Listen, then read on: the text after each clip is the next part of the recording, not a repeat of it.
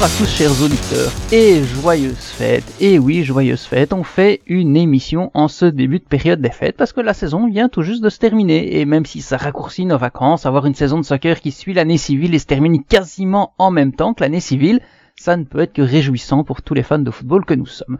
Preuve en est que les sujets ne manqueront pas aujourd'hui avec la finale de la Ligue des Champions, la dernière sortie de l'IMFC à Orlando et un retour sur le bilan du club.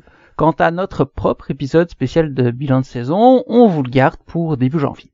Mathias Van Alst au micro pour ce dernier coup franc de 2020, donc avec à mes côtés quelqu'un dont vous avez découvert la voix cette année, mais dont vous connaissiez déjà certainement la maîtrise du soccer, une passion familiale partagée, puisque ses parents aiment aussi que le Père Noël dépose des cadeaux de soccer dans leurs petits souliers au pied du sapin. En droite ligne du Nouveau-Brunswick, Eve Powell. Salut Eve. Salut, ça va? Ça va bien et toi? Ah, ça va pas mal, merci. Ça se passe bien au Nouveau-Brunswick? Les fêtes euh, sont, sont aussi joyeuses qu'au Québec après une période de quarantaine? Oui, effectivement, je suis toujours en quarantaine, alors euh, ben, je te dirais dans 3-4 jours. voilà. Hein. Eve, elle a tellement envie de se mettre dans les souliers des joueurs qu'elle se met en quarantaine aussi. Vous imaginez à quel point hein, elle s'implique avec nous celui qui avait demandé tellement souvent au Père Noël un nouveau gardien pour l'impact que finalement l'an dernier il lui a glissé une bouteille de bière bouche dans les souliers, qui a dû lui glisser d'un gant imprégné de savonnette. Éric Chenois, salut Éric. Salut Mathias. Euh, bon, cette semaine, on va essayer de faire quand même un peu mieux que la semaine dernière, parce que bah, la semaine dernière, je n'étais pas tout à fait dans la grande forme, et ça a paru. Donc, euh, on va essayer de faire mieux. On, c'est qui? C'est juste toi ou c'est tout le monde là? Parce que... Ah, c'est juste moi. Ça va. Ça, on se sent pas visé. Euh, cette émission, coup franc, euh, avec un Eric en plus grande forme, espère-t-on, et on est sûr, là ça commence déjà bien, est possible grâce à la collaboration de membres des rédactions d'ImpactSoccer.com, Bioparc et Québec Soccer, ainsi qu'à vous tous, chers auditeurs, qui, on l'espère, êtes bien gâtés pour clore cette année de misère. Une année footballistique, on vous a demandé de résumer en un mot pour commencer cette émission, sans thème réellement imposé, parce que ce mot peut concerner tant votre club favori qu'une équipe nationale, un championnat, une équipe nationale, du sportif, de l'extra-sportif, enfin, vous avez compris c'est très ouvert. Mon mot est vide. Je trouvais que le fait cette, année-ci, c'était vide. Ben, certainement, les stades étaient vides pour la plupart. Um, mais comme avec, euh, je trouve qu'avec les stades vides, avec toutes les interruptions, etc., que aussi beaucoup du jeu, um, que ce soit avec l'impact ou, ou, que ce soit dans d'autres ligues, dans d'autres équipes, je trouve que ça manquait beaucoup d'émotion dans le jeu certainement, on peut expliquer un petit peu cela avec euh, l'absence des, des supporters. Mais en général, j'ai trouvé que comme vraiment, il, on était toujours en manque de quelque chose dans plusieurs matchs. Soit l'émotion, soit ce, ce cette joie de jouer qu'on voit de la part de, de, plusieurs joueurs. Certainement aussi parfois dans certains matchs avec euh, des quarantaines nécessaires, il manquait aussi euh, certains joueurs d'importance. Donc pour moi, il y avait beaucoup, beaucoup, beaucoup qui a manqué cette saison et je trouvais que moi, à la fin de la saison, le sentiment que j'avais, c'était vraiment, j'étais, j'étais vide à l'intérieur après avoir regardé une saison euh, en pandémie. Bon, on va essayer de remplir le cœur des supporters après cette saison de vide avec cette petite émission. Eric, quel est ton mot?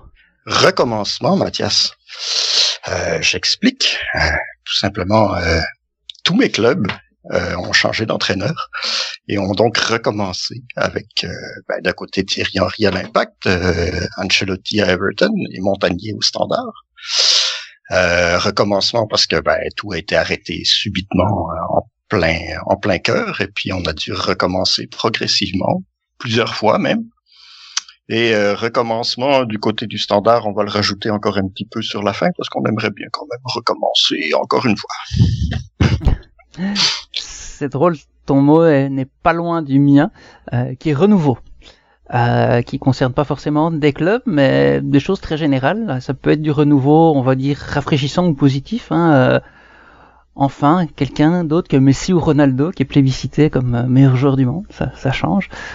du côté du Canada, il y a un renouveau de génération avec les Davis, David et autres qui pointent plus que le bout de leur nez là, qui, qui arrivent à être des, des leaders à l'impact de Montréal, le renouveau, je pense qu'il faut pas aller dans les détails avec le changement d'entraîneur, de direction sportive, euh, pas mal de jeunes aussi euh, qui, pointent le bout de leur nez, que ce soit à l'impact ou ailleurs.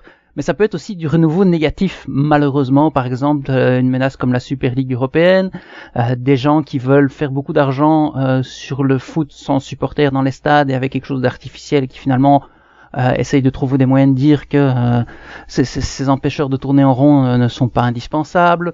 La VAR, pour moi, c'est pas un renouveau positif, ou pas mal d'idées saugrenues de, de, la FIFA, où euh, on s'éloigne de plus en plus d'un sport et on arrive de plus en plus dans un business qui rend la chose, à mes yeux en tout cas, très désagréable. C'est bien, on a, on a quand même assez varié nos mots, je trouve. Et les, les, gens ont été quand même assez généraux cette semaine dans, dans leurs réponses avec évidemment euh, pas mal de, liens avec euh, l'année extra-sportive comme Pandémique de Dr Foot, Frustration de Dominique Richaud, Crise de Mathieu Lemay, Bulle de Darum, Manque de Jeff Aymon, Adi Raphaël a trouvé l'année longue, Emma Mercier nous parle de rebondissement, pour Slide Slice ce fut des découvertes, pour Marco Telouro ça a été imprévisible, Eric Coultier nous parle de Davis justement, Marc, un amoureux de la Corée du Sud, nous parle d'Incheon, peu importe l'année, il nous dira toujours Incheon lui je pense, pour Franco Sergeri ça a été assez Milan. Et une des réponses les plus euh, originales et quand même pertinente, je trouve, c'est celle de Lucie Côté avec télévision. Et oui, renouveau, le foot euh, ne se vivrait qu'à la télé et plus dans le stade, ça fait partie de, de ce que je disais tantôt, il y a des gens qui s'en accommodent trop bien. Cette saison donc a pris fin pour euh, les clubs de MLS et en fait pour le soccer dans la CONCACAF, notre partie du monde, ce mardi soir avec la finale de la Ligue des Champions, une finale qui a valu énormément par son suspense, puisque Tigres a battu le Los Angeles FC 2-1 après avoir encaissé le premier but et émergé en, fin de rencontre. En fait, tous les buts ont été marqués en deuxième mi-temps. Euh, Qu'est-ce que vous avez pensé de ce match? Donc, euh, je pense que c'était clair qu'il y avait une équipe qui est beaucoup plus en jambes que d'autres. Et malheureusement, je pense que ça, c'était vraiment euh, le couteau fatal euh, du côté LAFC. Parce que personnellement, j'ai remarqué sur le but, excusez-moi, sur le but gagnant, qu'effectivement, comme les défenseurs, il était un petit peu figé. Um, on voyait un petit peu que plus en plus que le temps se coulait. Effectivement, c'était euh, c'était rendu un petit peu plus lente de leur côté, surtout défensivement. Um, certainement qu'ils ont encaissé un petit peu plus de pression, c'est sûr, mais um, je pense que c'était clair que euh, Tigres en général euh, était plus en forme que la LAFC, ce qui est quand même assez logique. Ouais, assez d'accord avec ça, mais un peu déçu, euh, un peu déçu en fait du spectacle, du manque de spectacle. Euh, je pense qu'on n'a pas eu euh, le show auquel on s'attendait. quant à Gignac d'un côté, Vela de l'autre avec Rossi et tout, ben ça fait ça fait rêver un peu. Puis malheureusement, ça a été un peu lent, un petit peu un petit peu pénible, un petit peu lourd pas très académique. Euh, puis ben, finalement, ben, comme d'habitude, les Mexicains ont gagné. Donc pas de surprise non plus.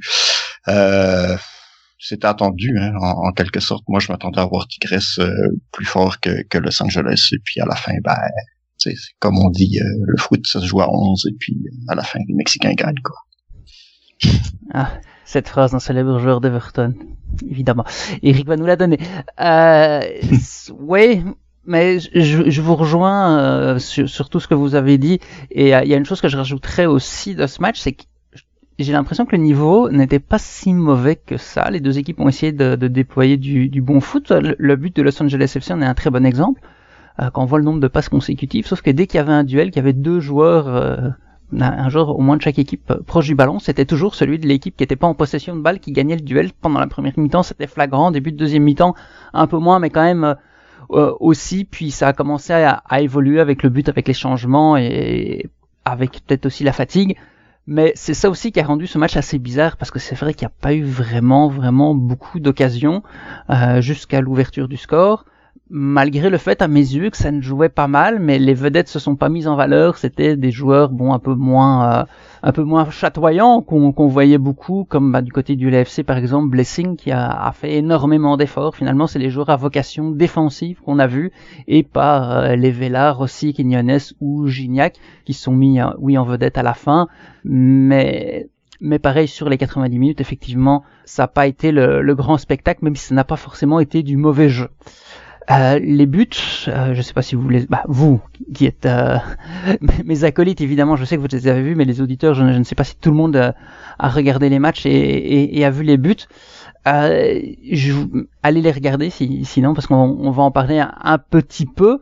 je voudrais commencer par, en fait non, je voudrais parler du, premier but, bah, du seul but en fait du Los Angeles FC et, et du deuxième but de nos amis de Tigres et avoir pour commencer l'avis d'Eric sur les gardiens sur ces deux buts-là. Euh, sur le premier, notre ami Guzman, il est sur la ligne de son petit rectangle, il bouge latéralement. J'ai pas trop compris. Alors euh, peut-être que c'est moi qui n'y comprends rien. Ça c'est possible parce que ça c'est vraiment le genre de choses où je où je me dis peut-être que euh, je m'y connais pas assez en gardien. C'est pour ça que je voulais avoir ton avis. Et, euh, et sur le but de de Gignac, je voulais aussi savoir ce que tu pensais de ce qu'a fait Vermeer, si il ne pouvait rien voir parce que bah, pas que c'était inattendu, mais il y avait trop de possibilités, ou s'il aurait dû mieux faire. Ben pour le premier but, euh, c'est une action qui est quand même assez difficile.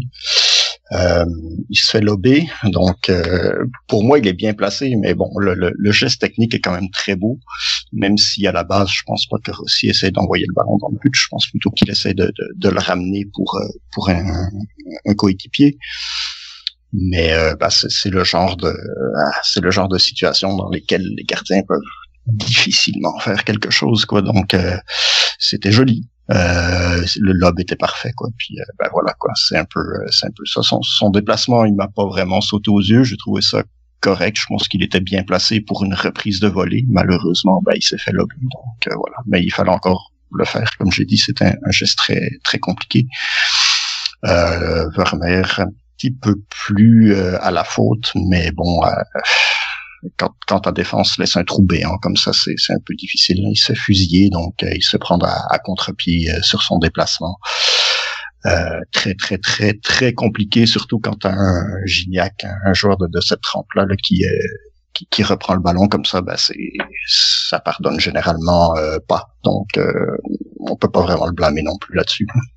Oui, surtout qu'avant, quand on voit ce but-là, qui est quand même euh, bah, le, but qui fait la décision, certes, Eve, toi, tu as parlé de, la fatigue tout à l'heure, mais je pense qu'il n'y a pas que ça, il y a énormément d'erreurs, euh, pas individuelles, mais non, au contraire, même certaines erreurs collectives, de manque de réflexion. Euh, peut-être justement que quand la fatigue est, la jugeote n'y est plus, Thierry Henry le répète assez souvent de la part de joueurs du LAFC. Ginella, on ne sait pas exactement euh, ce qu'il veut faire. Et puis en plus il trompe vraiment je trouve ses partenaires parce que il suit je pense c'est Rodriguez qui monte arrière c'est l'arrière droit euh, de, de Tigresse. Et puis il donne toujours l'impression qu'il va intervenir. Finalement il suit il suit il suit et on dirait qu'il est en couverture alors qu'en fait il est il, est derrière en se disant il y a bien quelqu'un qui va intervenir. Finalement lui il fait jamais rien. Les autres se disent ben comme il est dessus ben on fait rien. Puis finalement il y a personne qui fait rien du tout.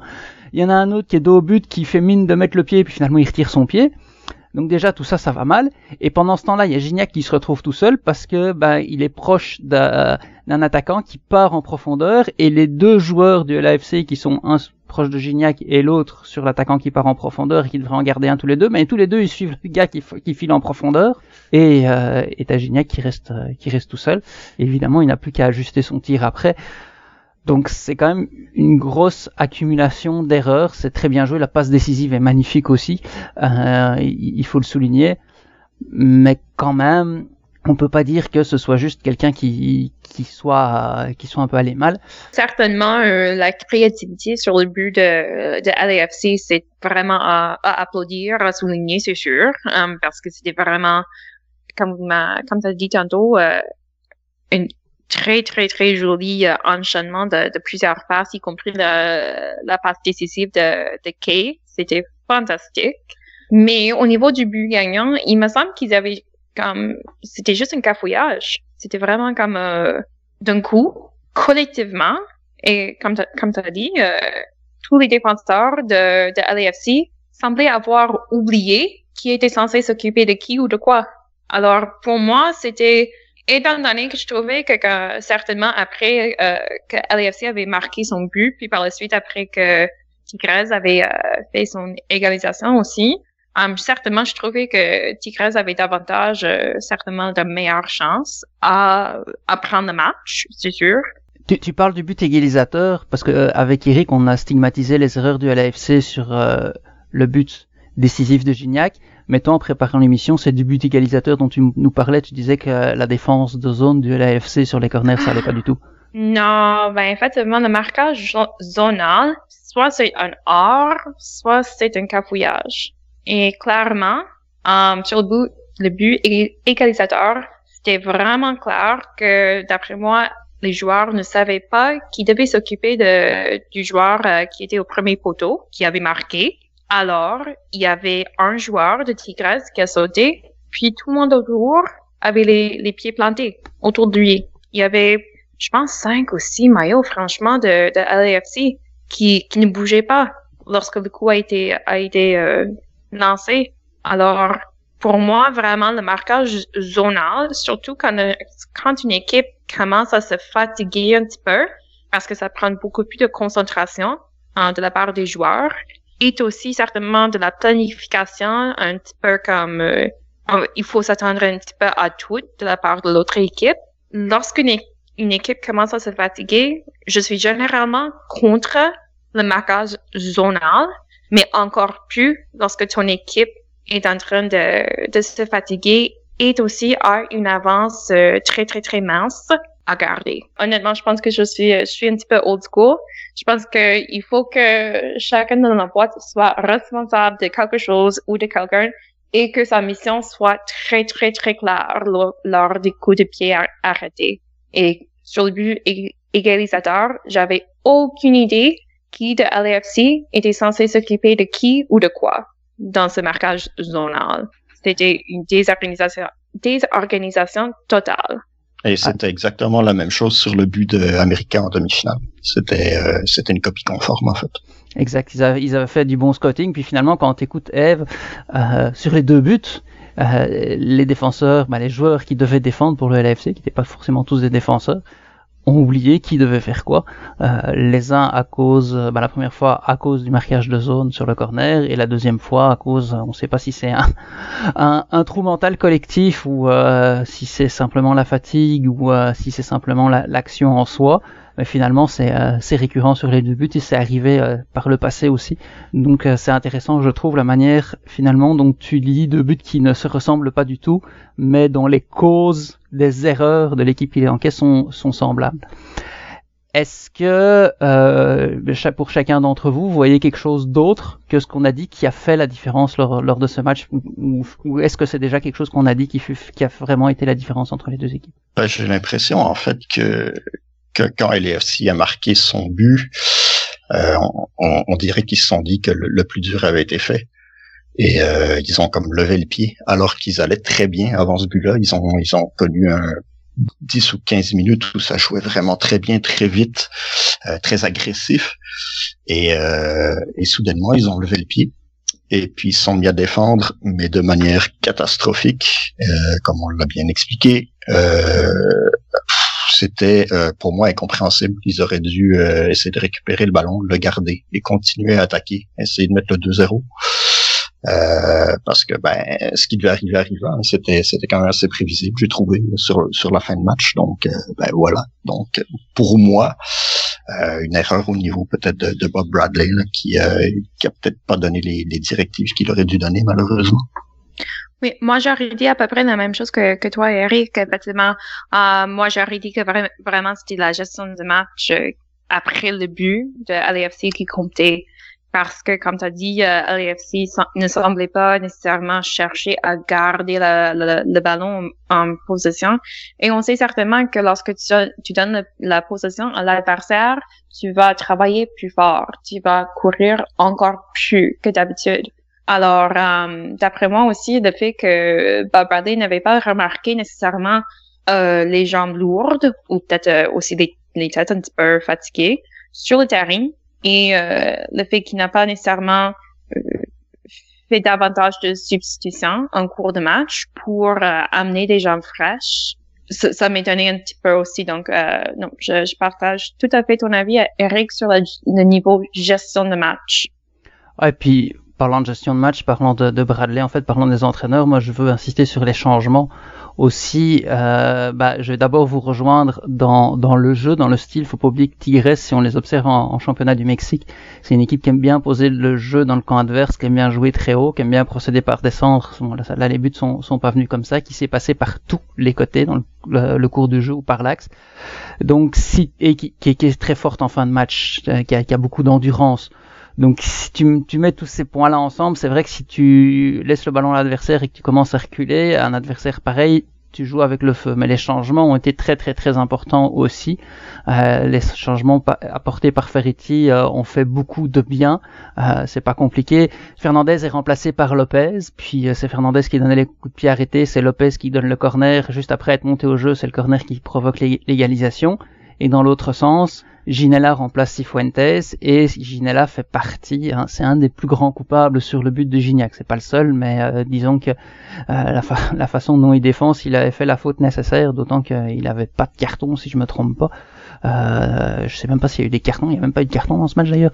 Euh, donc il pouvait clairement faire une faute, c'était loin du but. Je sais même pas si l'arbitre aurait donné un, carton là-dessus, d'autant qu'il n'était pas très très euh, généreux en matière de sanctions. Donc ça, ça aussi été un, un, autre changement dans, dans l'autre sens. Euh, la présence, euh, bon, t'as Ayala qui marque sur le corner, mais il semblait fatigué. Puis la présence de Meza euh, a, aussi fait mal. Euh, c'est aussi un, un, joueur qui est, qui est défensif, mais il est bon aussi sur les phases arrêtées. Donc il, il apportait aussi quelque chose. Il, il aurait pu aussi monter si, euh, si en avait besoin. Donc les changements apportés par Tigresse étaient calculés, étaient était bien choisi et chacun avait son utilité, chacun pouvait apporter quelque chose, soit en raison de l'identité du joueur qui sortait, soit en raison des qualités du joueur qui rentrait, euh, et, il y avait toujours un lien entre les deux aussi. Donc du côté des changements, Tigres a été très bon et a su profiter aussi du fait qu'on avait droit à cinq changements alors que euh, Bob, Bradley, il a, il a raté son coup euh, complètement.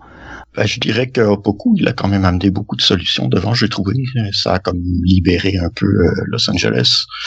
Ça circulait mieux, en fait, quand il était là. Et puis, c'est ça qui a amené en, en, quelque sorte à la, la, la domination soudaine de, de pendant un bon quart d'heure. Et euh, ben, pour moi, c'était un bon changement. Mais bon, après, derrière, euh, Bradley, on dirait qu'il est tombé endormi au volant. Et puis, euh, ben voilà, il s'est retrouvé dans un arbre. Ouais. bon, parlant d'entraîneurs qui se retrouvent dans un arbre, notre ami Pioro, l'entraîneur, surnom, l'entraîneur, mais en fait, l'ex-entraîneur de l'América Mexico, qui a été limogé après la défaite de son équipe face au LAFC. Euh, nous a offert quand même un spectacle assez grandiose euh, lors de la demi-finale qui était en soi extrêmement grandiose. Je sais pas si vous avez vu cette demi-finale entre Mexico et, Los Angeles FC, avec une exclusion, euh, avec euh, Ochoa, Eric, un, un, gardien que t'aimes bien vu qu'il est passé par le Standard, qui euh, qui nous a fait des arrêts extraordinaires, mais aussi des frasques un peu particulières. L'entraîneur qui se fait exclure, un arbitre qui semble perdre le fil du match. Qu'est-ce que vous avez pensé? Comment vous vous sentiez devant ce match-là? Le premier mot qui vient en tête, c'est CONCACAF. c'était c'était typique quoi. Il s'est passé des choses là-dessus. Euh, bah déjà Ochoa qui, qui tend un piège euh, un piège à con, j'ai envie de dire, et puis il y en a un qui tombe dedans euh, en courant et qui se fait expulser forcément. C'est c'est du classique classique Concacaf quoi et puis euh, c'est quand même assez surprenant qu'il y ait des joueurs qui tombent encore pour ça quoi c'est c'est une farce quoi euh, après ben j'ai trouvé quand même que c'était relativement bien euh, bien gardé sous contrôle par l'arbitre parce que ça aurait vraiment pu partir dans tous les sens en deuxième mi-temps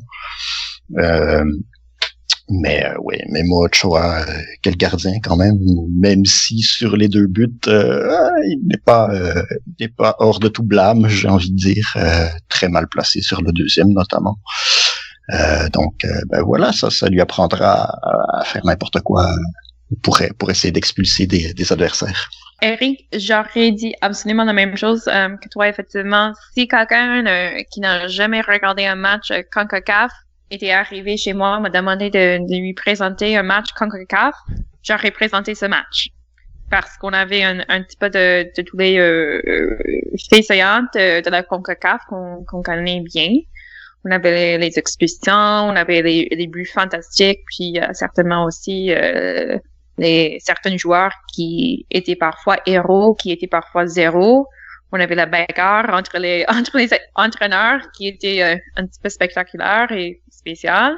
Alors oui, effectivement, pour moi, c'était vraiment comme quand je regarde un match CONCACAF, que ce soit à l'international ou que ce soit en, Ligue des Champions, je m'attendais vraiment à voir cela. Donc, on avait euh, certainement aussi des, des vedettes qui se sont présentées, comme par exemple Vela, qui a marqué ses débuts. Mais autrement que, comme vous avez dit, euh, certainement, avec le match aussi, on avait des joueurs qui tombaient, donc il y avait vraiment pas nécessairement un beau rythme à suivre dans ce match-là. Et certainement, euh, je pense que c'est toi, Mathias, qui a dit que, bel et bien, l'arbitre avait pas mal perdu le contrôle, surtout après, euh, après l'expulsion de, du, de l'entraîneur de, de America. Ouais, c'est ça, parce que bon, l'entraîneur avec son talkie-walkie. Mais ce que, je trouve amusant, puis il y a plusieurs choses. D'ailleurs, il y a, y a ça. Euh, que, ce que je vais dire, c'est qu'on a vu le gars avec son talkie-walkie, mais s'il parle à, quelqu'un, il faut bien qu'il y ait quelqu'un d'autre. Puis la réalisation nous a jamais montré quelqu'un d'autre avec un talkie-walkie qui recevait les messages. Ça aurait été intéressant à voir.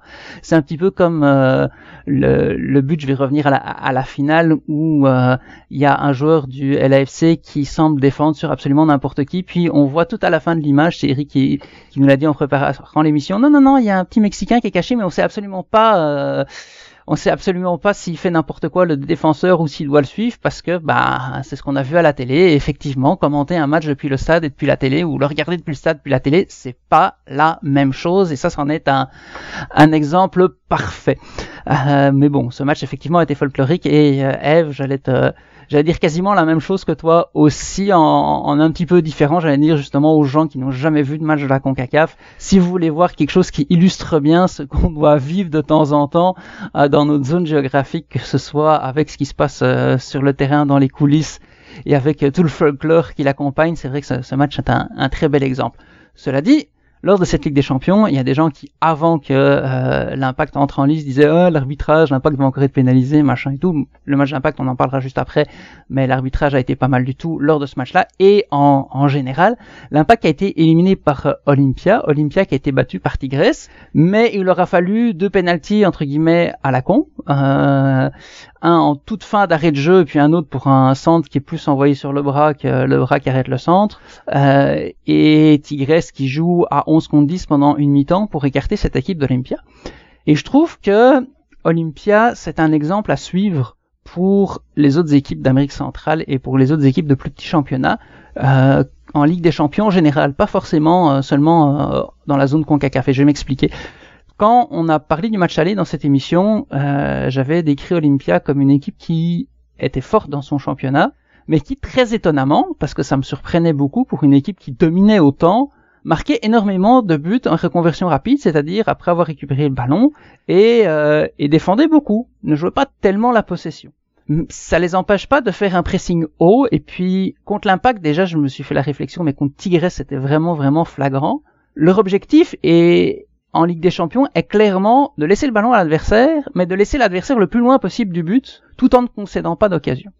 Et c'est très, très, intéressant ça parce qu'ils le font aussi en championnat.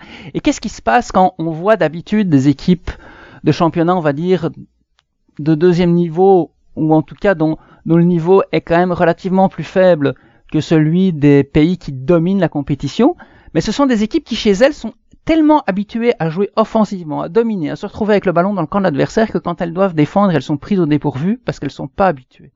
Et là, on dirait qu'il y a quelqu'un Olympia, l'entraîneur, je pense, faudrait vraiment lui demander s'il le fait exprès parce que c'est très intéressant ce qu'on a vu, qui s'est dit, mais si on veut briller sur la scène internationale, il faut qu'on change notre plan. Et finalement, le plan en championnat, il marche très bien avant de jouer contre l'Impact, je sais pas s'ils ont joué depuis, c'était quand même 10 victoires, 4 matchs nuls, aucune défaite, beaucoup de buts marqués, très peu encaissés. Et en Ligue des Champions, ça a quand même très bien fonctionné puisqu'ils sont allés en demi-finale. Et euh, même si certains vont dire ouais Tigres ils auraient pu se donner plus à fond et tout, bah il y, en a qui pensaient quand même que ça allait être un, 6-0 pour euh, pour les Mexicains et ça n'a pas été du tout ça et sans l'expulsion je ne sais pas du tout comment ça aurait fini. Je pense pas qu'Olympia euh, aurait gagné parce que Tigres était plus fort et la grosse faiblesse d'Olympia ça a été les déchets techniques et là on peut pas rattraper le, le retard euh, considérable entre les deux, mais quand même, je trouve cette façon de procéder très très intéressante. Je sais pas si, si vous vous êtes fait cette réflexion là ou pas, Mais est-ce qu'il y a quelque chose à vos yeux à tirer de la façon dont Olympia a procédé lors de cette Ligue des Champions? Je trouve qu'il y a juste une, une intensité collective au niveau de l'équipe. Um, donc, c'est-à-dire comme quand j'ai regardé Olympia, je n'ai pas vu la totalité du match contre Tigres, mais certainement quand je pense aux, autres matchs, um, moi, ce que je trouve, c'est comme il y a une excellente communication entre les joueurs. Donc, euh, même s'il y a quelqu'un qui se déplace un petit peu pour euh, une dribble intéressante ou pour euh, presser un joueur de, de l'adversaire, je trouve que euh, ils ont un très bon instinct sur euh, qui va remplacer, qui va remplir euh, l'espace laissé par ce joueur pour justement empêcher euh, certainement que l'adversaire récupère le, ballon et puis certainement profite d'une opportunité pour marquer. Ouais, c'est d'accord avec ça. C'est pas super fort Olympia, mais ça travaille bien. Et euh, les équipes qui travaillent bien sont difficiles à battre. Et dans, dans tous les cas, dans tous les cas. Euh, si on repense à, à l'impact de Montréal en 2015, c'était une équipe qui travaillait bien aussi. Euh, bon, les avis peuvent diverger là-dessus, mais moi j'ai trouvé qu'ils s'en étaient bien tirés avec euh, avec l'effectif qu'ils avaient, parce qu'il y avait justement beaucoup euh, de cette communication, comme Eve en a parlé. C'est super important pour les petits euh, de bien communiquer, de bien euh, de bien travailler collectivement. Et, et on l'a vu aussi, euh, je pense au, Forge FC, l'équipe d'Hamilton en CPL, qui a d'ailleurs notamment battu Olympia l'année passée. quand Olympia était venu à Hamilton, il s'était reparti avec une défaite de 1-0. Alors que, ben, selon la plupart des observateurs, ben, Olympia allait arriver ici et puis repartir avec avec la victoire quand même assez facilement. Ben non, c'est ça, c'est le travail. Euh, on faut, faut, faut jamais euh, sous-estimer euh, l'adversaire, jamais, surtout dans une compétition comme euh, comme la, Ligue des Champions de Concacaf. On n'est jamais à la péril d'une surprise, ça c'est clair.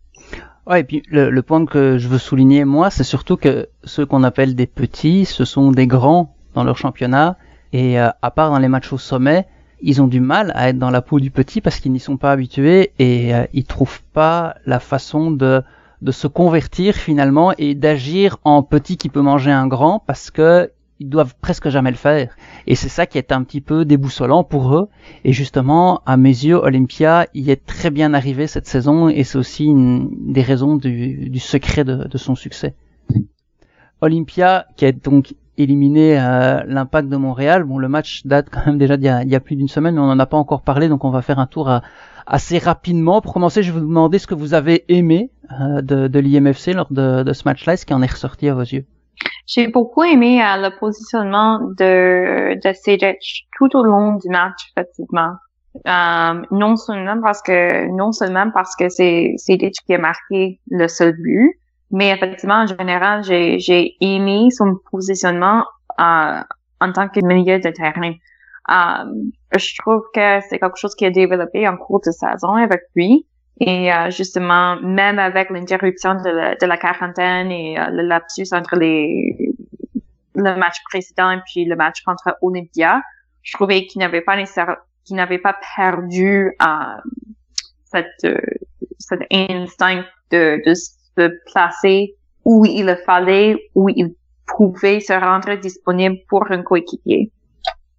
Ah, c'est Ditch. C'est Kevin De Bruyne. Je vous le dis, moi.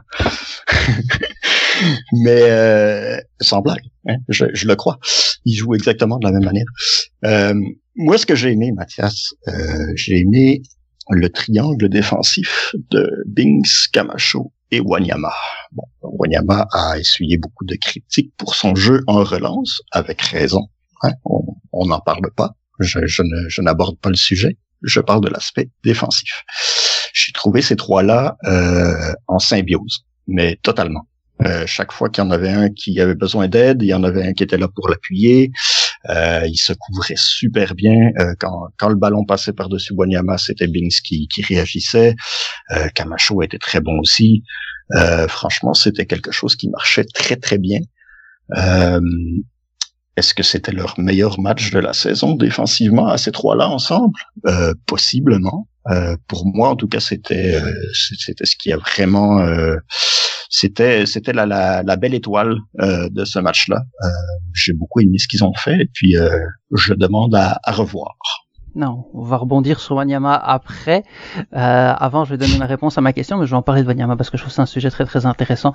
Euh, moi, ma réponse à, la question, c'est la gestion physique du match de l'Impact, qui m'a très très très positivement impressionné. Parce que bon, on peut se dire, euh, les gars sont, sont, fatigués alors que les autres sont en, pleine compétition. En plus, il y a eu la quarantaine, c'était compliqué.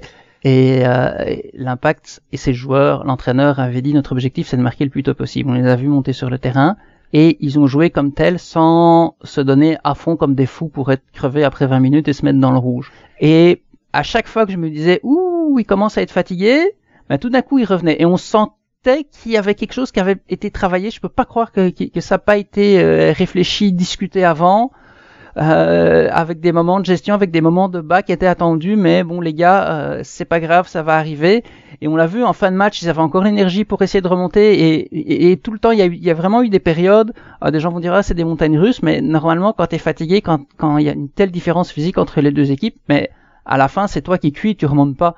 Et pendant les demi-temps, l'impact a, a suggéré, puis quand ils commençaient à être fatigués, ils ont ils ont calmé le le rythme, ils sont un petit peu laissés dominer. Oui, ils ont pas, ils, ont eu du mal par, parfois, mais ils se sont jamais laissés submerger. Et dès qu'ils avaient récupéré, hop, ils reprenaient le dessus et ils refaisaient mal à, à leur adversaire et euh, ça a duré pendant les 90 minutes. Et, euh, et de nouveau, si ça avait euh, été du pur hasard, je pense que ça aurait pas pu durer pendant les 90 minutes et ça a été collectif aussi parce que les, les hausses de rythme et les baisses de rythme, c'était plus ou moins tout le monde ensemble. Donc je pense qu'il y avait il y avait du voulu quelque part là-dedans et, et ça, ça ça aurait pu aider l'équipe parce que finalement ils ont failli marquer le but de la qualification dans les tout derniers instants sur sur un coup franc, même si on voyait quand même à ce moment-là qu'il y avait quand même une différence physique, ça commençait à, peser parce que même si l'impact a réussi à, mettre de la pression et à faire mal à l'Olympia dans les dernières minutes, à part ce coup franc, ils avaient du mal à se créer des occasions, mais c'est quand même leur adversaire qui a fini avec des joueurs qui avaient des crampes, donc euh, ça, ça reste assez intéressant. Non, je vais en revenir à Wanyama euh, et, et, parler de son apport, pas seulement lors de ce match-là, mais, mais plus général pendant la saison, parce qu'il y a beaucoup de gens qui ont été déçus de Wanyama lors de ce match, mais il y a beaucoup de gens qui disent oh, Wanyama finalement, c'est pas terrible, c'est un jour désigné, mais, euh, mais qu'est-ce qu'il apporte? Premièrement, Wanyama, regardez ses, euh, ses stats avant qu'il arrive euh, à Montréal. Ça n'a jamais été un joueur qui donnait des passes décisives, qui marquait beaucoup de buts. Ouais, l'impact nous a passé l'effet saillant en vidéo de Wanyama devant le but, mais je veux dire, on a quasiment vu tout ce qu'il a fait pendant toute sa carrière. Hein. Ce qui reste, c'est pas grand-chose, et c'est pas ça qu'on lui demande. Ça, c'est, une chose. Il y a beaucoup de choses de Wanyama qui sont très difficiles de juger à la télévision. Je pense que le poste de milieu défensif est un des plus difficiles à juger à la TV. Euh, le placement son ballon, être sur les bonnes trajectoires, euh, euh, mais aussi pour un joueur de son expérience, la communication, le fait dont il transmet ses messages aux autres, c'est des choses qui se voient beaucoup mieux au stade parce que c'est hors champ de caméra. Et il apporte du calme et de la sérénité. Une grosse différence que j'ai remarqué par rapport à l'an dernier euh, à, l'impact de Montréal, c'est quand le milieu de terrain est, passé, la défense est plus sereine. Et je pense que Wanyama a un rôle à jouer là-dedans. L'année passée, souvenez-vous, le nombre de fautes qui étaient concédées à des endroits stratégiques qui donnaient des coups francs bien placés à l'adversaire, il y en avait énormément. Et cette année, c'est beaucoup, beaucoup, beaucoup plus rare. Et euh, je pense que euh, ça, c'est aussi un, un, apport de Wanyama qu'on ne remarque pas. Le fait qu'il soit costaud, parce qu'en en MLS, c'est très, très, très physique, c'est sûr, c'est clair. Et lui, c'est un joueur qui peut donner, euh, qui peut, peut donner quand même un, un petit coup à l'adversaire en récupérant le ballon. Et en plus, il ne va pas tomber par terre tout de suite, il ne va pas s'écraser Um, lorsqu'il y a euh, quelqu'un d'autre, certainement de l'adversaire, qui vient récupérer le ballon de son côté ou qui essaie de le faire. Donc, ce que moi j'aime effectivement, c'est qu'il est capable de protéger le ballon lorsqu'il a récupéré. Certainement, la relance, euh, on peut en discuter plus tard, mais euh, au niveau au niveau physique, je pense que il est bien conçu pour la MLS. Il y a d'autres prestations individuelles lors de ce match-là qui, euh, qui vous ont sauté aux yeux, que vous avez surveillé plus particulièrement Eve, je vais te rendre la parole tout de suite. Je sais que toi, tu surveillais de près euh, Kiza qui a joué pour la première fois les 90 minutes avec l'équipe. Qu'est-ce, qu'on a, qu'est-ce que tu en as pensé? Donc, euh, finalement, c'était la première chance qu'on a eue pour voir Kiza pendant 90 minutes, euh, parce qu'il avait entré un cours de match euh, auparavant, dans le dernier match contre DC, en fin de match, et puis au mi-temps, je crois, lorsque l'Impact a été éliminé contre la New England. Mais effectivement, j'ai pas mal aimé sa prestation. certainement, c'est pas encore un Ambroise Oyango, que je pense est le standard des, des partisans de l'impact. Mais quand même, certainement, c'est quelqu'un de, c'est un joueur qui est très travaillant, qui euh, n'est pas gêné de se projeter vers l'avant. J'ai quand même pas trop aimé euh, ses centres. Je trouve que la plupart de ses centres étaient beaucoup trop proches au gardien adversaire de d'Olympia. Alors ça, c'est quelque chose que j'aimerais certainement voir euh, qui travaille un, petit peu mieux la saison prochaine si Kiza est censé être le, le défenseur latéral partant de l'équipe. Et jusqu'ici, euh, il semble que probablement c'est le cas. Alors, euh, j'ai aimé son énergie, certainement. J'ai aimé euh, le fait qu'il se projette, qu'il soit un petit peu plus latéral, moderne, comme on dit ces jours-ci. Mais certainement, les centres m'ont pas mal déçu j'ai trouvé ça intéressant euh, offensivement. Euh, je pense que quand il va développer des automatismes avec ses coéquipiers, ça va être super intéressant. Par contre, sur le plan défensif, oh là là là là, ça a été compliqué euh, à plusieurs moments dans le match où euh, il défendait un peu sur les talons en reculant, où son positionnement était pas tout à fait euh, optimal. On voyait qu'il hésitait beaucoup. Euh, ça, ça m'a pas rassuré du tout, du tout, du tout, et ça m'inquiète en fait un peu pour la saison prochaine. je me demande à quel point euh, Kisa va être va être un problème sur le plan défensif. Euh, J'espère que c'était euh, tout simplement, ben, euh, je sais pas, le track du premier match ou euh, l'enjeu ou euh, le fait qu'il n'était pas tout à fait à l'aise avec avec ses coéquipiers encore, mais j'ai pas aimé ça, tout simplement. Puis j'espère que ça va s'améliorer. Allez, moi je vais parler d'un autre joueur que j'ai aimé, même si on ne l'a presque pas vu, c'est Jean Agnelassi qui est monté à 7 minutes de la fin du temps réglementaire. Euh, qui s'est montré déjà. Euh, souvent, euh, il y a des remplaçants qui montent au jeu, puis on n'a pas vraiment l'occasion de les voir, même si l'équipe cherche à, marquer encore.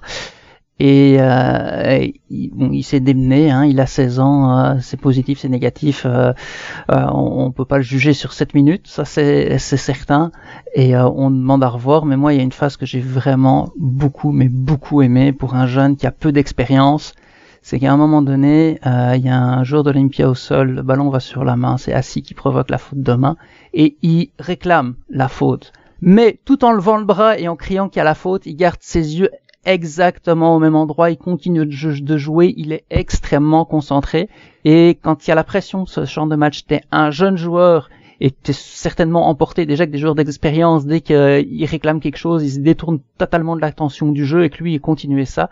Euh, honnêtement, j'ai vu ça, j'ai eu un grand sourire, j'étais, j'avais de la fierté qui circulait en moi. J'ai dit ah ça c'est bien gamin, c'est bien, c'est bien, c'est bien. Et euh, j'étais en train de le féliciter devant ma télévision. Et euh, ça a rien à voir avec ses qualités de jeu, mais si ça traduit quelque chose euh, qui qui nous donne une indication de son avenir, c'est bon signe. Et j'espère que ce qu'il va nous montrer sur le terrain euh, avec le ballon, ça va être, euh, ça va aller dans ce sens-là. Bon, le parcours de l'impact, donc en Ligue des Champions, c'est malheureusement terminé contre Olympia.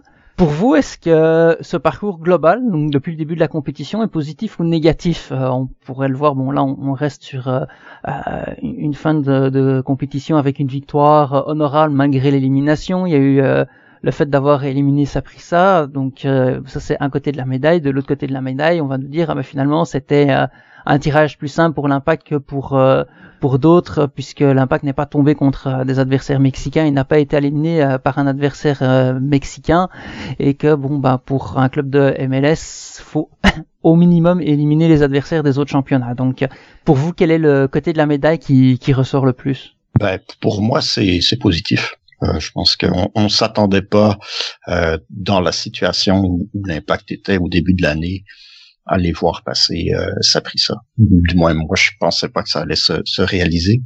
Euh, ils ont fait quand même un très bon match euh, là-bas.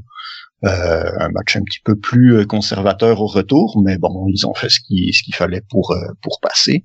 Donc à partir de là, je pense que la campagne était réussie. Euh, on aurait préféré euh, autre chose au match aller contre Olympia. Je pense qu'il y avait, il y avait la place pour euh, pour aller plus loin.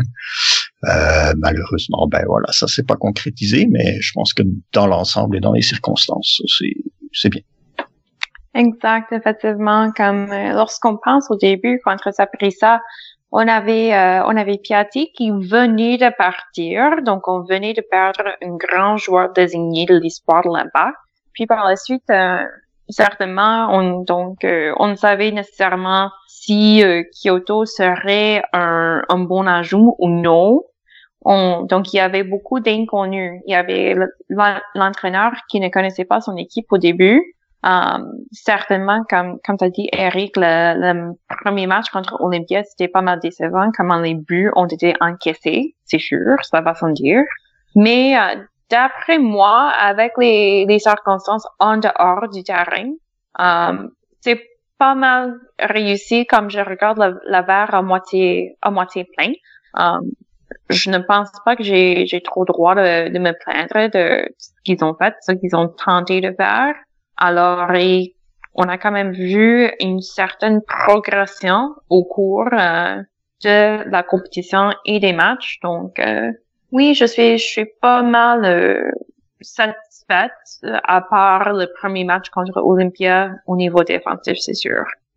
Ouais, je pense qu'on est, on est tous d'accord là-dessus. Pour moi aussi, c'est un parcours quand même positif. Il y a eu un match raté, effectivement, le match aller contre Olympia.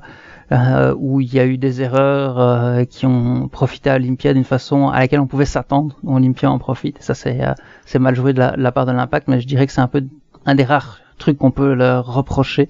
Parce qu'effectivement, comme vous l'avez dit, contre Saprissa, on s'attendait pas à ça, parce que c'est quand même un bon adversaire qui a montré lors des deux matchs. Et quand même, Thierry Henry, faut pas oublier que c'était son premier match compétitif avec l'équipe. Il a réussi à s'ajuster immédiatement pour briller au match aller là-bas. Et euh, ça a été bon aussi euh, à Orlando contre Olympia. Et s'il y a des gens qui, qui font la de bouche, bah, regardez le match d'Olympia contre Tigres quand on voit comment cette équipe a défendu contre euh, le vainqueur de la compétition, qui a battu le LAFC en jouant à 11 contre 11 et qui finalement a émergé contre Olympia euh, suite à un penalty euh, dans la toute fin des arrêts-jeux de la première mi-temps et à, à, à 11 contre 10 bah Olympia, euh, c'est peut-être une équipe qui intrinsèquement est moins forte que Saprissa, mais mais qui sait comment jouer, on en a parlé tout à l'heure, et donc euh, c'est pas euh, c'est pas si mauvais que ça d'avoir été éliminé dans ces circonstances, même si le match aller a, été raté, mais il faut certainement pas sous-estimer l'adversaire et dire qu'ils ont été éliminés par des pourris parce qu'on est très très très loin de là. Et donc après cette élimination un peu triste parce qu'elle a raccourci la saison de, quelques jours et surtout euh, l'envie de trophée et puis l'amour de jouer des joueurs parce qu'on a vu aussi sur le terrain que, les joueurs étaient heureux d'être là. Le club a fait son bilan. Euh, vous pouvez aller voir, je pense, les conférences de presse au complet euh, sur les, réseaux sociaux de l'Impact de Montréal. Si vous n'avez pas tout vu, vous pouvez aussi aller lire l'essentiel de ce qui a été dit sur impactsoccer.com. Et je voulais savoir, euh, Eve, Eric, quel élément de ce bilan euh, vous avez retenu principalement? Je sais que vous en avez parlé la, la, la semaine dernière dans euh, l'épisode précédent de Coup euh, le fait que Olivier Renard songeait un petit peu à voix haute à propos de, de son gestion de, de, la masse salariale. Et encore une fois, il a répété, um, comme il avait quelques idées en tête, il allait euh, peut-être manipuler un petit peu quelques contrats pour rendre quelques sous de plus euh, disponibles. Donc, euh, c'est intéressant que cela semble toujours être partie du plan. Euh, donc, ça, c'est quelque chose d'abord qui m'a frappé. Certainement, il y avait, il y avait d'autres choses, mais certainement, ça, c'est quelque chose qui, qui m'arrive à, l'esprit. Ce que j'ai retenu, c'est ce que Thierry Henry a dit à un moment donné où il a expliqué que cette saison, plus que, que dans une saison normale, il fallait tenir compte du fait que euh, les joueurs étaient des êtres humains. Et je pense que c'est pas anodin comme euh, comme citation. C'est euh, c'est un côté qu'on lui avait reproché un peu quand il était à Monaco. de, de, de, de, pas être très bon sur le plan humain avec ses joueurs. Donc, je pense que euh, cette saison-ci a eu euh, cet effet bénéfique-là euh, pour euh, pour Thierry Henry. Je pense qu'il a appris beaucoup de choses au point de vue du coaching, mais probablement encore plus au niveau de la gestion de son groupe, parce que ben, les circonstances ont fait en, en sorte qu'il a passé beaucoup plus de temps avec avec son groupe qu'il en aurait passé normalement. Et euh, il a dû probablement gérer des cas et des situations qui ne se présenteraient pas dans une saison normale. Et euh, pour moi, c'est tout bénéfice pour euh, pour l'impact premièrement, le CF Montréal, on verra dans quelques semaines, mais aussi pour Thierry Henry en tant qu'entraîneur. Je pense que ça va lui servir énormément. Et euh, ça, c'est c'est très bon. C'est une si cette saison-ci a été compliquée, euh, je pense que ça c'est un des gros points positifs qui, qui risque d'en sortir. Et j'ajouterais quelque chose de beaucoup plus général que, que vous. Moi, c'est pas un point particulier qui m'a frappé. C'est le fait que c'était un bilan assumé. Le nombre de fois on est sorti d'une conférence de presse de fin de saison de l'impact qui était annoncé comme un bilan, puis qu'entre journalistes on se regardait, on disait mais c'est pas un bilan ça? Là c'était un bilan et on assumait les points positifs et les points négatifs. Comme quand on entend Thierry Henry dire bah la saison, résultat, on peut pas être trop satisfait, mais on peut sortir la tête haute. Et, euh, et donc d'autres années, euh, on nous disait seulement les points positifs. On jouait un petit peu la méthode Coué. Et, ah oui, mais on a quand même fait ça, on a quand même fait ça, on a quand même fait ça. Ce qui va pas, on met un peu la poussière sous le tapis, c'est pas grave. Là, c'est qu'on on sent, on sent qu'il y a une autre direction et on sent qu'on assume tout ce qu'on fait, que ce soit les bonnes choses ou les mêmes mauvaises choses euh, du côté sportif. Et évidemment, ça aide, ça aide à gérer parce que à un moment donné, à force de raconter euh, des choses qui tournent les coins ronds, on finit par y croire soi-même et, euh, et, ça se voit dans notre gestion parce qu'on essaye de gérer comme si, on, on, parlait aux autres alors qu'on euh, ne s'écoute plus soi-même. Tandis que là, bah, je pense que c'est c'est garant de choses positives pour l'avenir. En tout cas, c'est bon signe. Une de ces choses, d'ailleurs, euh, qui, qui, qui, est ressortie et qui était un des débats euh, de, de, la semaine, en tout cas, qui a fait beaucoup de titres de, de médias après ce bilan, c'est Olivier Renard qui parle de sa recherche de personnalité dans le groupe, de sa recherche de leadership. Euh, et à cette émission, je pense que ça fait deux ans au moins qu'on dit qu'il en manque. Donc c'est clair qu'on va pas dire qu'il se trompe, mais de nouveau, l'assumer publiquement et dire qu'on en recherche, ce qui signifie à dire qu'il y en a pas assez, euh, c'est quand même quelque chose de frappant. Et il l'a fait sans forcément descendre les joueurs. Ouais, c'est ben c'est c'est un gros pas en avant ça aussi. Hein. C'est c'est la preuve que euh, on est capable de comprendre ce qui se passe sur le terrain. On n'a pas peur de, de, de, le dire. Et ça, c'est quelque chose à l'impact auquel on n'a pas vraiment été habitué dans, dans le passé. Euh, il fallait toujours présenter les choses sous un côté positif. Et finalement, on venait à, éviter les problèmes, à, les ignorer, à les balayer sous le tapis. Et puis, ça n'aidait pas euh, ce club-là à progresser. Euh, maintenant, il n'y a pas, il a pas à avoir peur des problèmes. Je dirais, quand tu as un problème, c'est à partir de, de, ce moment-là que tu, que tu peux t'améliorer. Donc, c'est tout positif. Et puis, comme tu disais, ça, ça c'est un vrai, un, vrai bilan, quoi. Euh, moi, je me souviens d'un bilan en 2015 où on a réussi à faire un bilan de saison sans même parler du, euh, du coach qui avait été là pendant les deux tiers de la saison. Frank Lopez, pour ne pas le nommer, qui, qui, qui avait réussi à amener l'équipe en, en finale de la Ligue des Champions, ben, on avait fait tout le bilan sans même mentionner son nom, sans même faire allusion à lui. Euh, ça, c'est quand même assez fantastique, quoi. Je veux dire, euh, rares sont les clubs qui sont capables de faire ça, quoi. Donc, euh, c'est bien de voir qu'on a complètement changé à ce niveau-là et que qu'on n'a pas peur, qu'on ne se cache plus, quoi. On, on, présente les choses comme elles sont, on explique ce qui se passe, on explique les solutions qui vont être avancées. Et si on se plante, c'est clair, net et précis que quelqu'un qui va dire c'est de ma faute. Et ça, c'est très important. Moi, je trouve intéressant parce que certainement, euh, Renard a dit qu'il cherche un petit peu des joueurs avec de la personnalité, ce qui se traduit euh, logiquement en leadership. Mais euh, Thierry Henry a pris comme un, un petit peu le sens inverse lorsqu'il a dit c'est pas nécessairement une qualité euh, acquis, c'est possiblement une qualité que qui peut se développer dans un joueur. Donc, il semble que je sais pas nécessairement si euh, Henri et Renard sont sur la même longueur d'onde là-dessus, parce que la façon dont j'ai entendu Thierry Henry parler euh, de la personnalité dans un joueur, il semble qu'il a déjà quelques joueurs qui sont présentement dans l'effectif en tête, qui peuvent euh, peut-être davantage se montrer euh, en personnalité, en leadership, etc. Et on a entendu certainement Samuel Kiel là-dessus, comme il a signalé comme une de ses lacunes, il trouve personnel, professionnel, c'est peut-être euh, de ne pas dire euh, les choses comme ils sont euh, à ses coéquipiers, etc. Mais donc pour moi, c'était vraiment le, le, contraste entre ce qui me semble être planifié du côté Renard versus Henri au niveau personnalité dans l'effectif.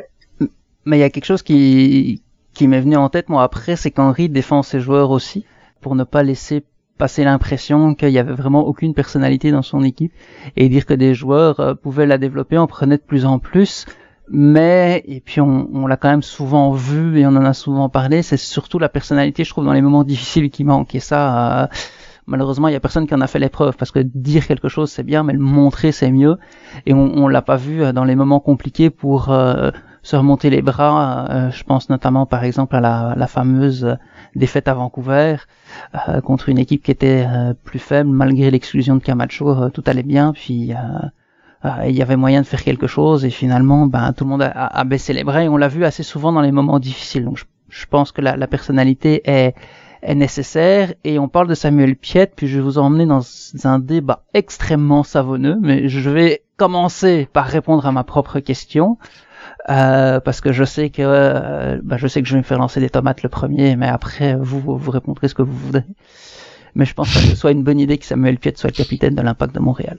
Et je vais expliquer pourquoi et en fait je vais le complimenter en faisant en, faisant ça parce que ah, même avant qu'il dise ce qu'il a dit déjà, ce qu'il a dit euh, il l'admet, c'est un argument contre le, le, port du brassard, à moins que ça le transforme complètement, et je pense pas que ça va le transformer. Et c'est par rapport à quelque chose qu'il a dit avant dans une autre émission, et ça j'ai trouvé très intéressant. C'est il a dit, mais moi je suis toujours moi-même, que j'ai un brassard ou j'ai pas de brassard, je vais avoir la même attitude, je vais me comporter de la même façon avec tout le monde dans le vestiaire, je vais pas changer. Et, et je pense qu'il est assez naturel avec ses coéquipiers, et euh, entre guillemets qui va dire ce qu'il a envie de dire euh, ou ne pas dire ce qu'il n'a pas envie de dire en fonction de la personnalité justement qu'il a dévoilé lors de ce bilan de saison, qu'il a un brassard ou non. Et donc finalement, en tant que capitaine, il n'aura pas de, de plus-value. Et la personnalité de Samuel Piet, elle va quand même être là dans le vestiaire. S'il n'a pas le brassard, il va pas euh, dire ah bah j'ai pas le brassard alors je fais rien puis je reste dans mon coin je suis pas capitaine. Il va quand même apporter ce qui sait apporter comme euh, comme personne et qui est de plus en plus important. Euh, je crois Thierry Henry sur parole là-dessus, puis on, le voit, on l'entend aussi, on s'en, rend compte. Et donc lui Daniel Brassard, finalement, en pratique, à part qui parlemente avec les arbitres, ça va servir à quoi?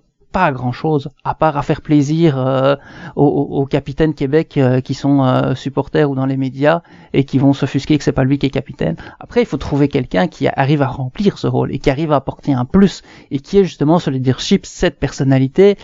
Et ça, il faut l'avoir dans les rangs et ça, il faut vivre avec l'équipe au jour le jour pour le savoir. Et c'est pas simple au moins Thierry Henry maintenant il connaît son équipe parce que donner le brassard à Raitala finalement c'était un coup un coup d'épée dans l'eau je pense parce que c'était pas forcément, euh, bah, c'était peut-être pas un coup, d'épée dans l'eau. Je pense que le choix euh, était tout à fait facile à légitimer et, était légitimable au moment où il l'a fait, mais le pauvre Raita a connu une saison très très très compliquée à plusieurs égards, euh, donc ça ça l'a pas aidé et puis il a pas pu se mettre en avant du tout.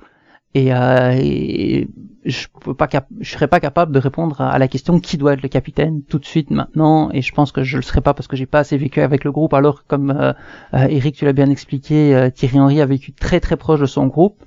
Mais je pense que ça ne devrait pas être Samuel Piet pour toutes les raisons que, que j'ai dites parce que finalement qu'il ait un brassard ou pas il restera le même Samuel Piet. Et euh, il apportera tout ce qu'il peut apporter. Et et donc si quelqu'un peut apporter quelque chose en plus avec un brassard, ce sera une plus-value supplémentaire pour l'équipe. Tout à fait d'accord avec toi, Mathias. Je pense que euh, le brassard peut servir à prendre euh, un joueur et à euh, le sublimer. C'est-à-dire que je pense qu'il y a quelques moi, celui qui me revient en tête, c'est Kyoto. J'ai l'impression que Kyoto, si tu lui donnes le brassard de capitaine, ça va lui donner une dimension supplémentaire. Euh, il va probablement se révéler comme leader. Euh, on connaît son parcours, ça a été difficile à Houston, surtout sur la fin. Donc, lui donner le brassard de capitaine, le responsabiliser, je pense que ça peut euh, lui amener une dimension complémentaire à, ce qu'il amène déjà. Et ce serait un choix super intéressant. Et, tu as raison de dire que pour Samuel Piet, je pense que brassard ou pas, et, et à plus forte raison parce qu'il l'a déjà porté de, plusieurs reprises, euh, je pense pas que ça lui ajoute euh, quelque chose de plus. Euh, Samuel Piet va faire du Samuel Piet, ce qui est très bien, mais euh, pour moi, je pense que si tu donnes le brassard à Kyoto, tu vas gagner beaucoup plus d'avantages sur le moyen et long terme. J'aurais cité exactement la même personne. J'avais l'intention de, de citer effectivement Kyoto. Um, il semble vraiment qu'il y a eu une renaissance euh, pour Kyoto à Montréal. Il semble qu'il est très content de faire partie de l'équipe, um, qui s'installe bien. Certainement, euh, il n'y a pas nécessairement autant de d'hispanophones que qu'on connaissait auparavant pour la banda mais euh, quand même qui s'intègre bien avec le groupe. Il semble qu'il a une bonne relation avec euh, ses coéquipiers, euh, peu importe leur âge. Et c'est un joueur, c'est un des rares cas où j'ai vu, j'ai vu c'est un joueur de l'impact qui semble, ou semblait au moins de temps en temps, avoir cette joie de jouer, peu importe où il était, peu importe ce qu'il faisait. Alors, définitivement, je serais, euh, je ne serais pas contre l'idée de, de, Kyoto comme, comme capitaine. C'est, c'est juste dommage euh, qu'il soit pas trop longtemps à Montréal. Mais en tout cas, comme euh, les qualités que, que tu as soulignées tantôt, Eric, que possiblement ça pourrait apporter un, un plus de sublimer, comme tu as dit, je ne serais pas contre cette idée-là. En plus, c'est une manière technique. Ouais, puis de toute façon, pour trouver quelqu'un qui est à Montréal depuis longtemps, hein, ceux qui sont arrivés, bon, il y en a qui sont arrivés en 2019, certes, mais ceux qui sont arrivés en 2018 pour dire que ça fait longtemps ou, avant, on a quoi? On a Diop, on a Camacho, euh, après on a bon, on a des jeunes qui sont au club depuis longtemps, on, on, a Piet, euh, et puis et puis c'est tout. Donc, euh, si on veut quelqu'un qui est là depuis plus long, de, depuis euh, longtemps, la, la, liste va être très courte, donc euh, il va falloir euh, prendre des décisions et euh, c'est intéressant. J'aime vos arguments de Kyoto. En tout cas, ça peut lancer un, un débat et, et j'aime beaucoup ce, ce, débat. On va voir un petit peu ce qui va se, se passer l'année prochaine, mais ce, ce point-là et ce qu'on peut voir de l'équipe la saison prochaine, on va peut-être le garder pour notre prochaine émission parce que le temps passe vite et c'est l'heure du coup franc de la semaine. Et on n'a pas parlé d'un d'un nouveau venu, qui a d'ailleurs dit lui-même que lui, il aimerait assumer du leadership, mais il l'a encore jamais fait. Mais euh, à Chicago, il en avait marre d'être considéré par euh, ses coéquipiers comme le petit jeune, le petit frère, et puis euh, qu'on lui parle toujours comme, comme le gamin qui venait d'arriver dans l'équipe et voudrait prendre une nouvelle dimension à Montréal. C'est notre ami Mihailovic, pour lequel l'impact a déboursé une énorme part de son allocation puisque ça pourrait se monter jusqu'à 1 million de dollars. Et c'est ça le sujet du coup franc de la semaine. Est-ce que cette somme-là, euh, elle est raisonnable ou non? Est-ce que c'est un coup franc plein lucarne, droit dans le mur, ou, une autre sorte de coup franc à vos yeux? Ça fait des années, des années, des années qu'on demande ce que euh, l'impact euh, dépense quelques dollars en frais de transfert. Je pense que la plupart des supporters qui qui demandent cela effectivement pensent plutôt aux joueurs sud-américaine ou aux joueurs euh, européens possiblement. Mais euh, quand même, euh, ce qu'Olivier Renard a fait, il a, il a dépensé en frais de transfert, notamment à Chicago, euh, 800 000 pour le moment. On verra pour la suite. Alors, c'est certainement un joueur dont le plafond, je pense, est pas mal élevé. Certainement, je pense que probablement euh, son statut a été élevé vu que ça fait assez récemment qu'il fait partie de la, sélection américaine. Alors, pour moi, c'est un, on voit certainement qu'on mise sur la jeunesse et euh, sur la possibilité de par la suite revendre ce joueur-là pour davantage, euh, davantage d'argent, donc en faire un profit dessus. Mais euh, moi personnellement, c'est c'est un, un coup franc réussi parce que je préfère miser sur un jeune joueur qui a beaucoup de, de potentiel, beaucoup de, de temps de jeu devant lui, au lieu de miser sur euh, certains agents libres dont je n'avais même pas cité le nom. Alors pour moi, même si on a dépensé quand même euh, une somme pas mal élevée, surtout pour euh, l'impact Montréal, je pense que c'est un, un, coup franc.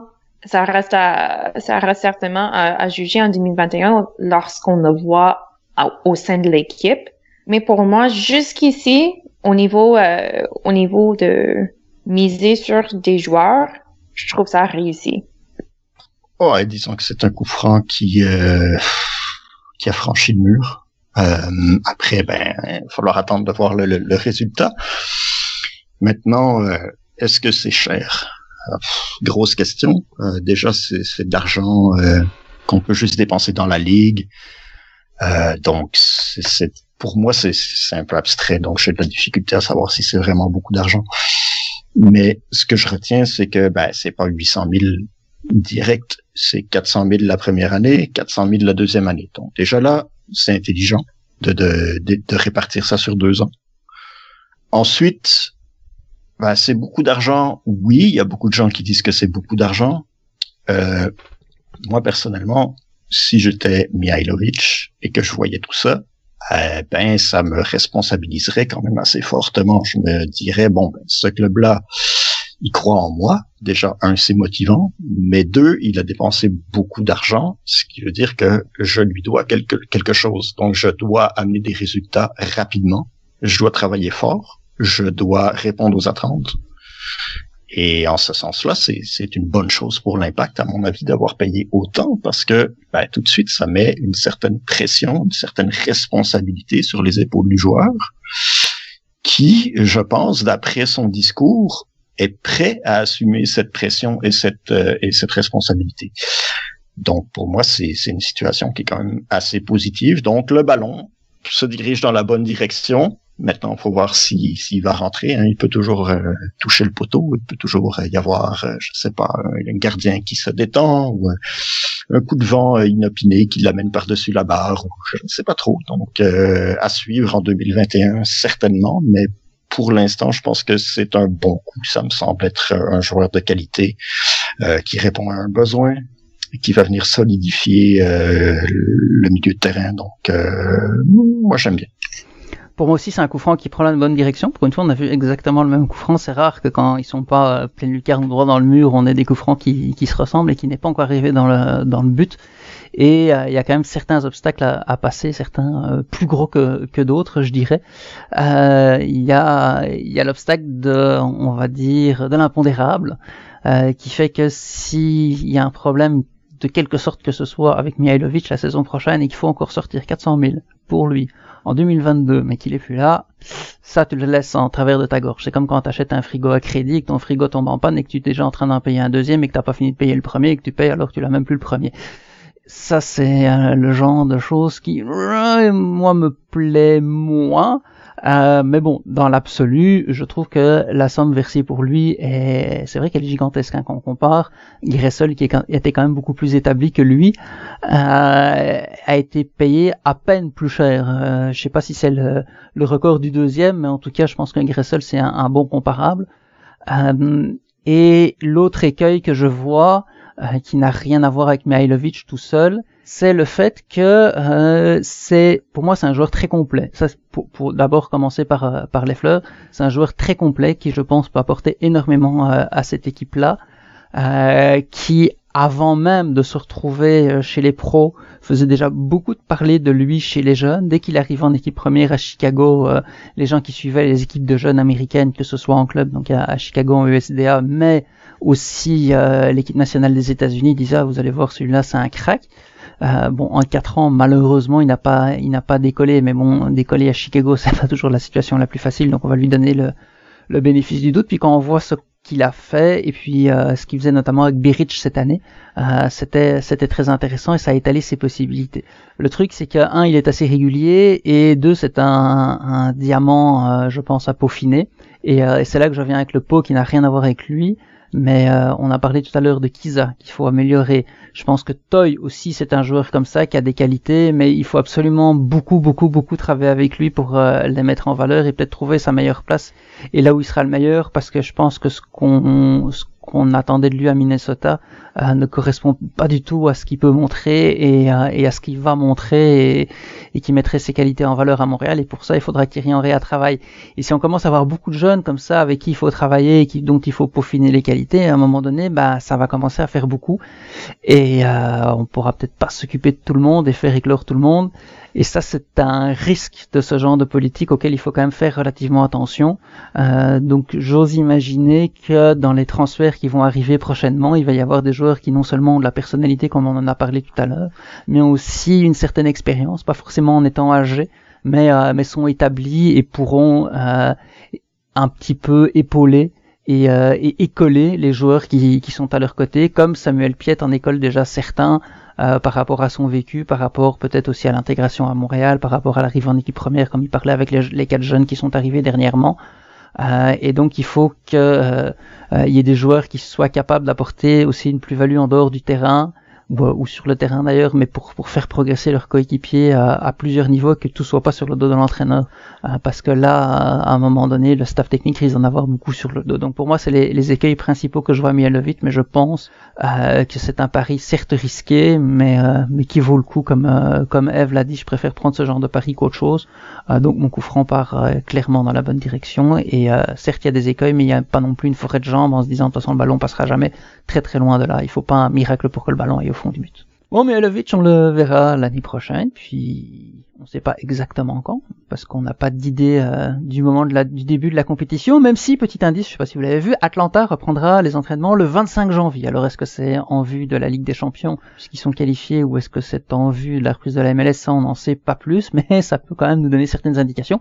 Et euh, largement avant cette reprise des entraînements, début janvier, il y aura encore une euh, dernière émission coup franc une pause, parce que nous aussi on mérite un petit peu une pause, et euh, on fera notre habituel bilan de fin de saison de l'impact de Montréal. D'ici là, on vous souhaite de, de joyeuses fêtes. Euh, joyeuses fêtes aussi à vous deux, et, euh, Eve et Eric, ainsi qu'à tous nos participants habituels, Quentin, Adi et autres, et évidemment à vous, très chers auditeurs. Merci beaucoup de votre fidélité à cette émission Coup Franc vous pouvez retrouver euh, sur Viopark, sur impactsoccer.com et sur tous vos diffuseurs habituels. À très bientôt tout le monde. Au revoir. Salut. Salut, joyeuse fête, bonne année à tout le monde.